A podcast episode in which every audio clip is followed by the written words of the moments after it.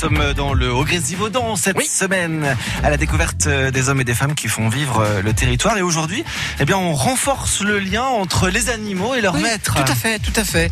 Au pays, au pays du granier, hein, bien sûr, une association de, de, de tout poil, c'est l'association des, des chiens sportifs du granier et sa présidente Isabelle Brazon. Bonjour Isabelle. Bonjour. Bonjour, bonjour. Alors Bonjour. votre association a été créée en 2007. Elle est gérée, et ça c'est important de le rappeler, par une équipe de, de bénévoles. Oui. Alors simplement, euh, quelle est cette passion commune et, et pourquoi avez-vous ce besoin de, de créer cette association? Quelle quelle est votre mission aujourd'hui?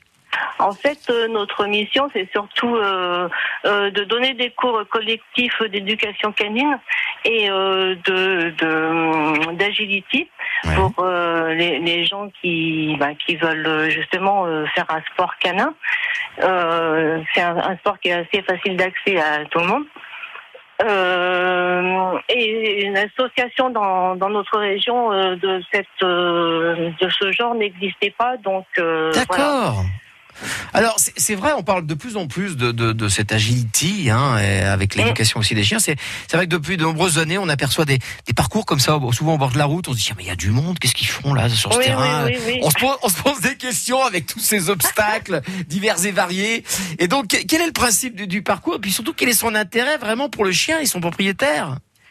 Eh bien, en fait, euh, en fait, le, le, le, le parcours, donc, euh, on demande à- à- aux chiens d'évoluer dans, dans un dans un parcours composé d'une vingtaine euh, d'une vingtaine d'obstacles. Donc, il y a des tunnels, des sons. Voilà, il y a des pneus, il y a des balançoires, enfin, on va tout- ouais, voilà, c'est ça. Mhm. balançoire, slalom, euh, etc.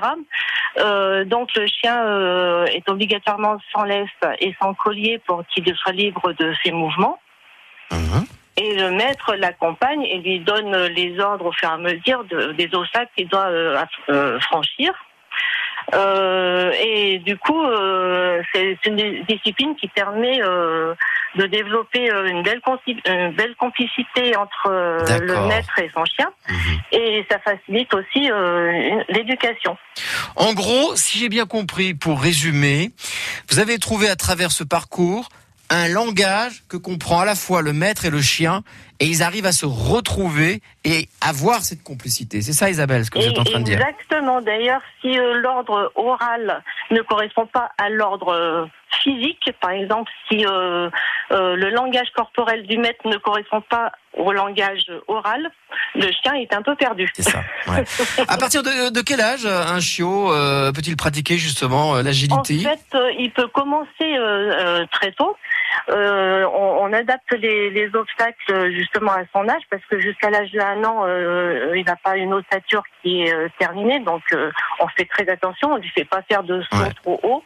Donc généralement pour les sauts, on met les barres au sol. Mhm. On, les- on- on leur, on leur fait euh, des parcours assez simples et, et euh, de, de manière à, à ce qu'ils puissent euh, faire quelque chose. Bien. Alors, en, en temps normal, euh, on va dire quelles sont les autres activités de votre association? Il nous reste très, très peu de temps. Vous faites peut-être d'autres rendez-vous. Vous organisez des événements, Isabelle? Euh, oui, on fait on, on fait des balades éducatives de temps en temps Mhm. et on met aussi en place des stages avec des intervenants extérieurs.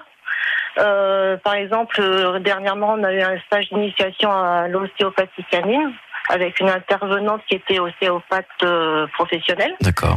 On propose des stages de man trailing, ça c'est la recherche de personnes.